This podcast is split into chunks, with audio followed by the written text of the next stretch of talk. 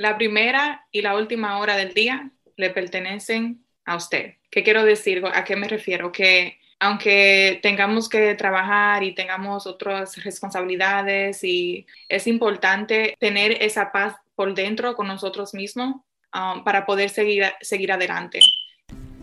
Bienvenido como cada semana a El Taco Financiero, el mejor podcast en español sobre economía y finanzas. Yo soy Enrique Castro y en este podcast creemos en el poder de la educación financiera y cada semana te traemos un episodio nuevo sobre lo último que está pasando en la economía, los negocios y las finanzas y cómo esto impacta nuestras vidas. Hoy es lunes 17 de enero y aquí en Estados Unidos tenemos un día festivo. Celebramos el Martin Luther King Day, un día en el que recordamos a este líder en la lucha por los derechos civiles de las minorías en Estados Unidos y en el mundo. Más allá de su famoso discurso conocido por su frase I have a dream, o el hecho de que fue premiado en el 64 con un premio Nobel de la Paz, o que a los 15 años este genio ya estaba estudiando el college, este holiday nos invita a tomar acción y ayudar a que nuestras comunidades sean más equitativas y a realizar actividades de voluntariado para ayudar a la comunidad. En este episodio te invitamos a hacer una acción esta semana, por más pequeña que sea para ayudar a alguien en tu comunidad que no tiene o que no tuvo las bendiciones y las oportunidades que tú tienes. Y para celebrar esta semana corta para muchos trabajadores en Estados Unidos, te traemos la entrevista del mes y la primera de este 2022. Platicamos con Bárbara Pujols, una hispana que le ayuda a niños en Nueva Jersey a encontrar sus carreras y a entender el enorme potencial de la educación. Antes de comenzar, supimos que la inflación en Estados Unidos sigue en niveles que no veíamos desde hace 40 años. Las cosas que compras todos los días costaron en diciembre 7% más que en diciembre del 2020, así que si lograste un aumento en el trabajo de menos que eso, déjame decirte que le estás perdiendo. Y no solo son las partes más volátiles como gasolinas y alimentos, si vemos la inflación subyacente o la core inflation, anda en 5.5 a tasa anual. El lado bueno de este reporte es que si vemos el aumento en precios mes a mes, es decir, diciembre contra noviembre, noviembre contra octubre, etc., las cosas están empezando a calmarse. En octubre los precios de un mes a otro subieron casi 1%, en noviembre 0.8% frente a octubre y en diciembre 0.5% frente a noviembre. Si en el mes de enero vemos una menor inflación mensual, muy probablemente este año sea un año de menores aumentos en precios que el año pasado. Ojo, no significa que los precios vayan a bajar, simplemente que ya no van a subir tanto como antes. Hablando de la pandemia, los números en este país siguen poniéndose feos. Iniciamos el año con 386 mil casos diarios en promedio y ya vamos en más de 800 mil nuevos contagios cada 24 horas. ¿Cómo andaban los números antes? Debes saber que en el 2020, cuando inició la pandemia, el peor número fue como 250 mil casos por día y el año pasado con la variante Delta, lo peor no llegó ni a 200 mil. Sí, probablemente no te pegue tanto como otras variantes, pero este aumento en casos está saturando el sistema hospitalario. Ya vamos en 151 mil personas en Estados Unidos que tienen que ser internadas por el virus, un aumento de 73% frente al cierre del año pasado, frente a hace 15 días. Si no estás vacunado, eres 5 veces más probable que te contagies de COVID. Y si te pega el virus, eres 13 veces más probable que termines en el hospital solo por no haberte puesto la vacuna. Así que ya sabes, cuídate y sigue usando cubrebocas. Y si te vale gorro y no te vas a cuidar, mínimo vacúnate para que no vayas al hospital, quizá cuando ya sea demasiado tarde. Ahora sí, vamos con la entrevista del mes con Bárbara Pujols.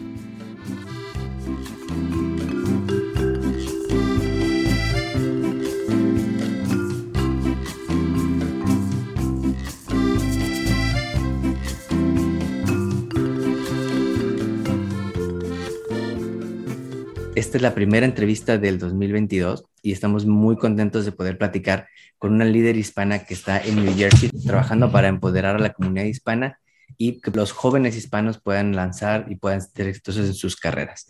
Bárbara es una líder hispana que está muy metida en la educación, que ha trabajado en el Hispanic Fellowship en el gobierno de New Jersey y que tiene también una educación en ciencias, le ayuda a los jóvenes hispanos a crecer sus carreras y además Bárbara tiene la fortuna junto conmigo de que somos coautores en el último libro del que te platicamos en noviembre del año pasado, Hispanic Stars Rising Volumen 2, en donde 99 hispanos alrededor de Estados Unidos compartimos nuestra historia, compartimos nuestros logros, nuestros miedos, nuestros momentos difíciles y eh, estoy muy contento de tener a Bárbara en el podcast, que es una líder hispana que está haciendo cosas muy grandes en New Jersey. Bárbara, bienvenida al Taco Financiero. Gracias, Enrique. Es un placer, es un honor estar aquí y compartir el mismo, el mismo espacio con un líder hispano como tú también. Así que gracias. Gracias, Bárbara. Cuéntanos algo en lo que te guste gastar tu dinero. Esta es una pregunta que le hacemos a, todos los que entrevistamos y queremos preguntarles algo en lo que a veces no nos importe cuánto cueste o que esté un poco más caro. ¿Qué es eso en tu caso? ¿Qué es eso en lo que tú haces, lo que se conoce en, en inglés splurging? me encanta esa pregunta porque no hablamos de en, qué gastamos nuestro dinero lo suficiente. Así que le voy a decir, a mí me encanta invertir mi dinero en libros. Libros y programas del desarrollo personal. Eso empezó en el 2017. Mis, los primeros, los dos libros que yo empecé, mi historia, fue eh, The Four Agreements eh, Don Miguel Ruiz y The Compound Effect by Darren Hardy. Entonces, desde allá vengo comprando e invirtiendo libros, libros, libros, libros. Eso me, me encanta aprender.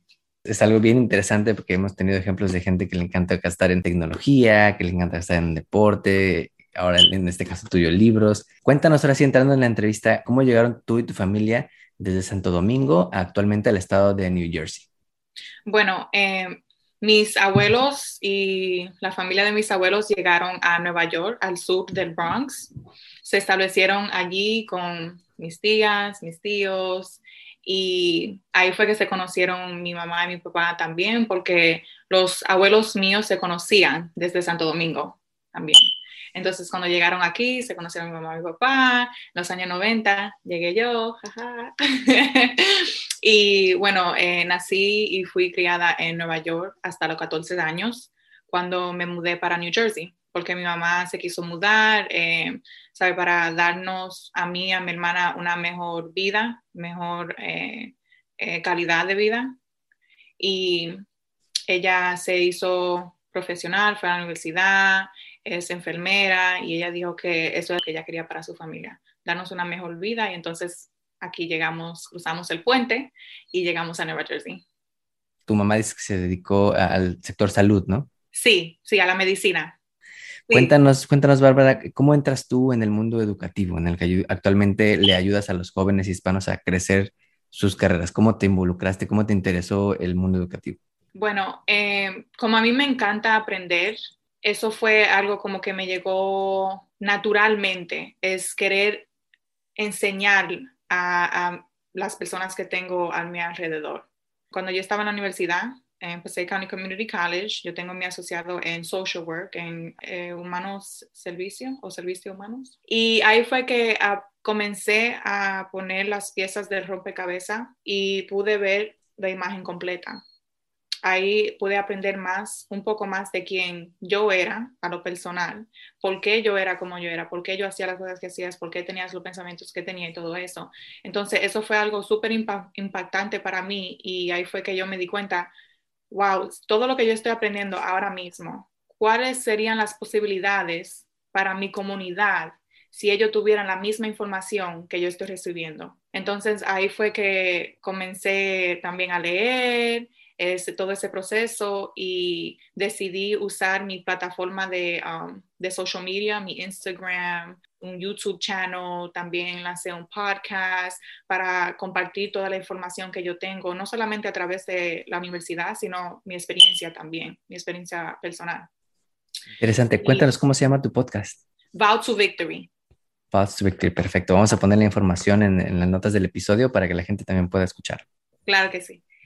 Eh, entonces, también eh, desde, entonces yo vengo trabajando en la comunidad de Patterson, eh, trabajando con organizaciones que crean soluciones para la comunidad, como para personas que no tienen dónde vivir, que no tienen de qué comer. Para programas educativos también trabajé mucho con niños de, en el tercer de quinto grado entonces yo ponía, ¿sabes? Hablaba mucho con ellos, le enseñaba cosas diferentes eh, y siempre lo motivaba y le decía eh, cosas como positivas, como tú puedes hacer lo que tú quieras hacer, tú lo puedes lograr, como inculcándole eso desde ahora, porque ellos lo necesitan y muchas veces ellos no los ven en su casa o en su ambiente fuera de la escuela.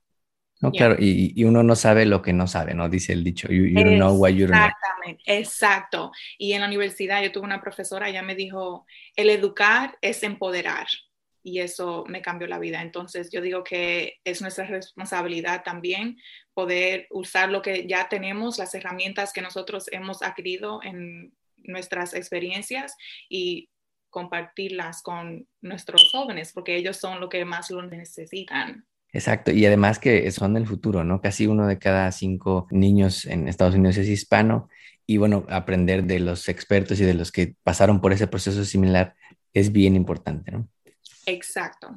Bárbara, este, cuéntanos también cómo fue tu experiencia aprendiendo en casa sobre dinero, sobre crédito, sobre, sobre manejar el dinero en casa. ¿Cómo fue tu experiencia? ¿Hablaba de eso? ¿Casi no se hablaba? ¿Cómo fue tu experiencia aprendiendo sobre este tema? Gracias por la pregunta. Bueno, en mi casa nosotros no hablábamos de, de los, como, ¿cómo se dice? Financial literacy. ¿De educación financiera? Es educación financiera, exactamente. Nosotros no hablábamos de eso. Eh, lo que yo vi de mi mamá, porque me crié con mi mamá, madre soltera, es que ella tenía muchas cosas que pagar, muchas cosas, eh, eh, era solamente ella. Entonces, yo aprendí más de la deuda que otra cosa. O sea, porque ahora yo entiendo que son dos cosas diferentes, por ejemplo, eh, lo que son las assets y los liabilities. Pero en mi casa, en mi hogar, o sea, nosotros no hablamos de eso. Siempre era, yo tenía como, um, era como una relación, como algo, una percepción más negativa que positiva con el dinero porque no había mucho, ah, yo no tenía mucha información de eso. Nosotros nunca nos sentamos y hablamos, mira, eh, tienes que empezar a crear tu crédito y eso es importante y, ¿sabes? Eso ya llegó un poco más tarde. Lo aprendiste ya después en, college o ya en tu carrera, ¿no? Exactamente, sí. Y es algo que pasa desafortunadamente en, en muchas familias de, de, paisanos, ¿no? Que que no, no, se habla mucho de esto en casa y lo aprende una vez con los golpes, ¿no? Que, que te dan la vida con errores. Oh my God, sí. Y uno se crea como con ese, um, con esa preocupación de, de, dinero también. Yo digo, como, oh, necesitamos eh, eh, buscar el dinero para eso. Estamos pensando mucho en la sobrevivencia, que necesitamos el dinero para eso, porque siempre estamos buscando um, que, que, nos sobre o, o que no nos falte nada. Entonces eso nos, no pone ya en otro tipo de mentalidad. Claro, ya no es una mentalidad de planear el futuro en el largo plazo, sino es en el día a día, ¿no? Y, eso es algo que platicamos hace un par de entrevistas con un amigo que se llama Jorge, y él nos decía justo eso, ¿no? Que pues a veces no nos imaginamos cuánto tiempo queremos seguir trabajando en, en donde estamos, ¿no? 20, 30, 40 años. Y cuando llegue ese retiro, pues de dónde vamos a vivir, ¿no? Del gobierno o de los hijos qué tipo de ahorro para el retiro, qué tipo de planeación estamos haciendo para tener esa vida digna ya que queramos retirarnos nosotros. Exacto. Bárbara, cuéntanos también un poco sobre tu oportunidad trabajando con el gobierno local. Eso es algo que me llama mucho la atención porque yo, yo tengo la, la, experiencia en México trabajando en el gobierno federal en México y a veces la percepción que tienen las personas sobre las personas que trabajamos en el gobierno pues puede ser negativa o puede tener cierto sesgo, ¿no? Cuéntame un poco de tu experiencia trabajando en el Centro de Políticas Hispanas, pasando por este fellowship en el estado de Nueva Jersey. Claro que sí. Bueno, ese fellowship fue un programa que me impactó mi carrera académica. Ese fue otro programa también que me impactó todavía más. Fue en el 2019 y aprendí sobre ese programa porque un profesor en Passaic County Community College, que por cierto trabaja con STEM, el señor Ontaneda, Carlos Magno Ontaneda, él me contó sobre ese programa y me dijo, mira, hay este programa, Center for Hispanic Policy Research Development, eh, con el gobierno, aplica y yo le hice caso, apliqué, me aprobaron. Yo todavía me acuerdo de ese día cuando me llegó el, el email que ellos me aprobaron, yo estaba brincando de la emoción antes de entrar a ese programa, eh, yo todavía estaba aprendiendo, como le conté hace un rato, yo todavía estaba aprendiendo de quién yo era, mi autoestima no estaba como lo está ahora. es algo que yo he tenido que construirlo, es algo que yo he tenido que trabajar conmigo misma, con mi entorno. Y eso fue una de las cosas que me hizo sentir como, wow, lo hice, lo, lo, logré. Eh, yo sí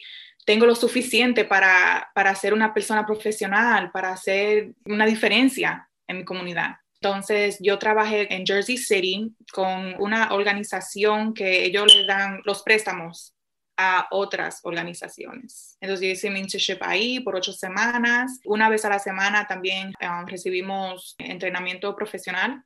Entonces teníamos diferentes workshops con HISPA. Nosotros aprendimos también como de educación, educación financiera, eh, aprendimos la inteligencia emocional, eh, aprendimos muchas cosas. Entonces yo pude identificarme con otras personas hispanas que se ven como yo, que sus historias son similares a la mía y eso fue algo que me motivó todavía más para seguir adelante.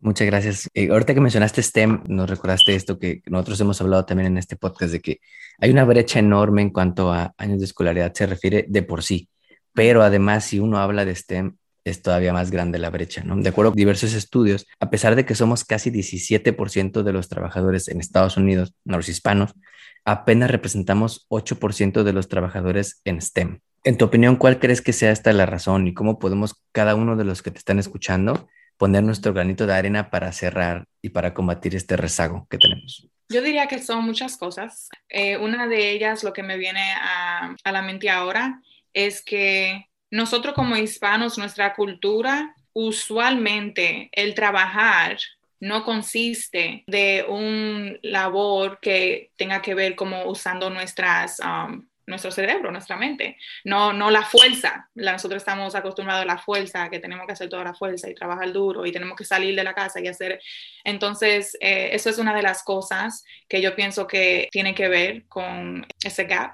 Tendríamos que exponer a las generaciones más jóvenes, más nuevas, a, que, a la ciencia, a la matemática, a la tecnología, para que ellos sepan que ellos también pueden hacer eso porque como dijiste eh, hace un ratico, tú no sabes lo que tú no sabes. Entonces, si, si, facilitamos un ambiente y espacios para ellos que ellos puedan aprender y experimentar y, y, tratar algo nuevo que no sea lo común, entonces ahí podemos empezar a poner nuestro granito de arena para cerrar esa, ese abierto que hay ahí. Y compartir más tiempo con ellos también, compartir más tiempo y tener una conversación a través de lo que nos guste o no nos guste para que podamos eh, expandir nuestra, nuestra mente y podamos ejercitar nuestros talentos. Porque muchas muchas personas en nuestra comunidad son súper inteligentes y, y tienen cosas diferentes que le gustan, pero quizás no sepan cómo empezar. Entonces es nuestro deber como personas que tenemos la información, personas eh, ya más, un poco más adultas, poder ponerle las herramientas que necesiten para que ellos también puedan intentar cosas como la ciencia, la tecnología y todo eso.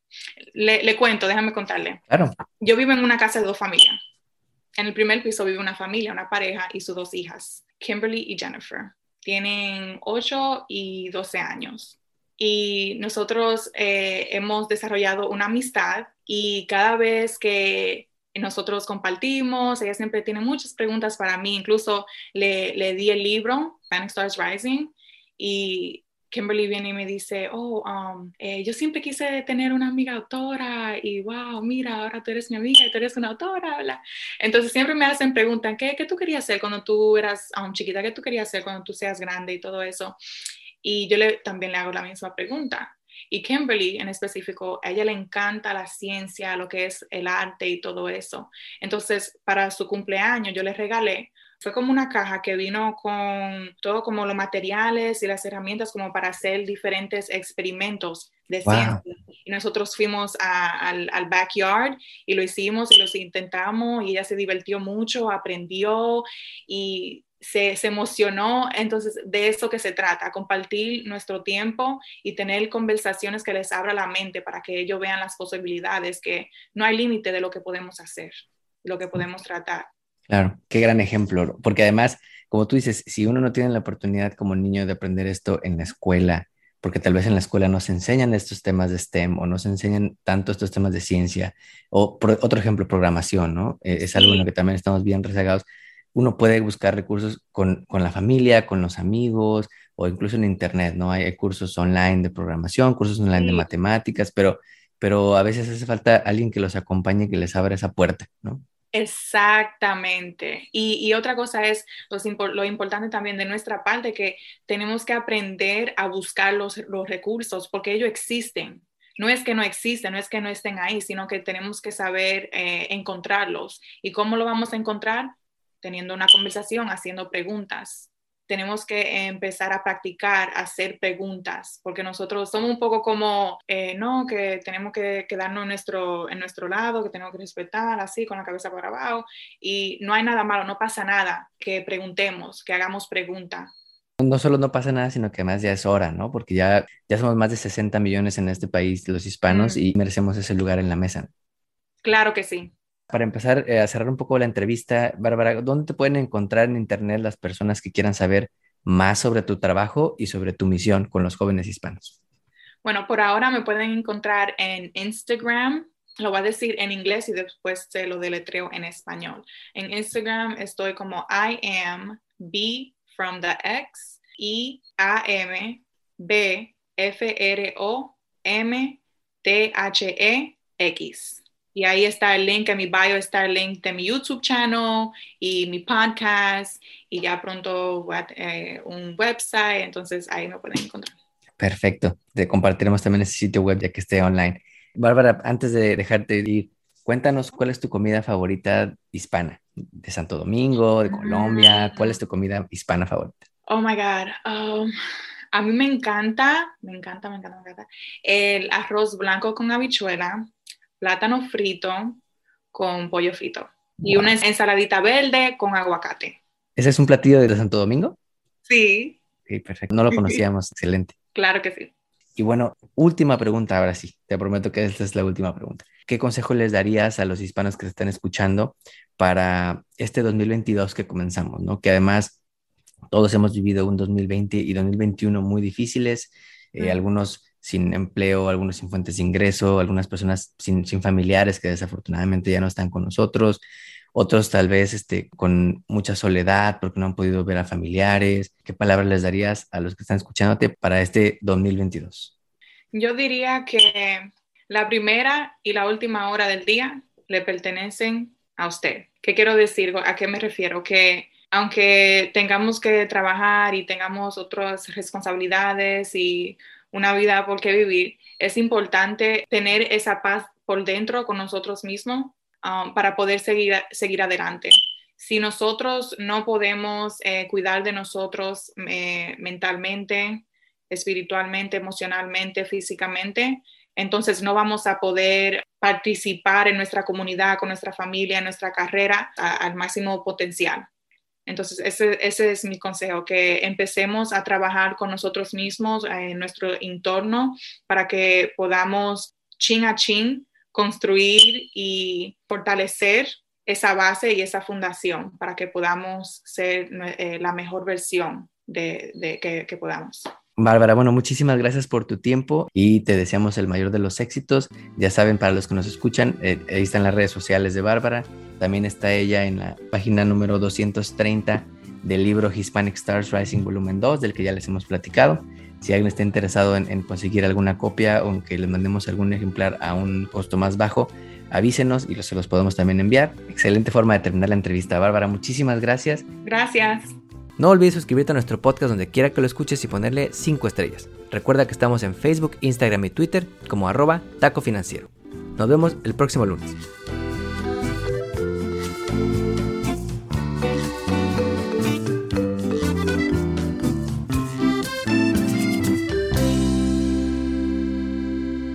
El podcast que acabas de escuchar, El Taco Financiero, refleja la opinión exclusiva del presentador o sus entrevistados y no representa la opinión de patrocinadores o terceros. El podcast tiene el objetivo exclusivo de informar y no busca promocionar la compra de acciones de empresas en específico. Tampoco es un reporte de investigación y no representa consejo legal o financiero.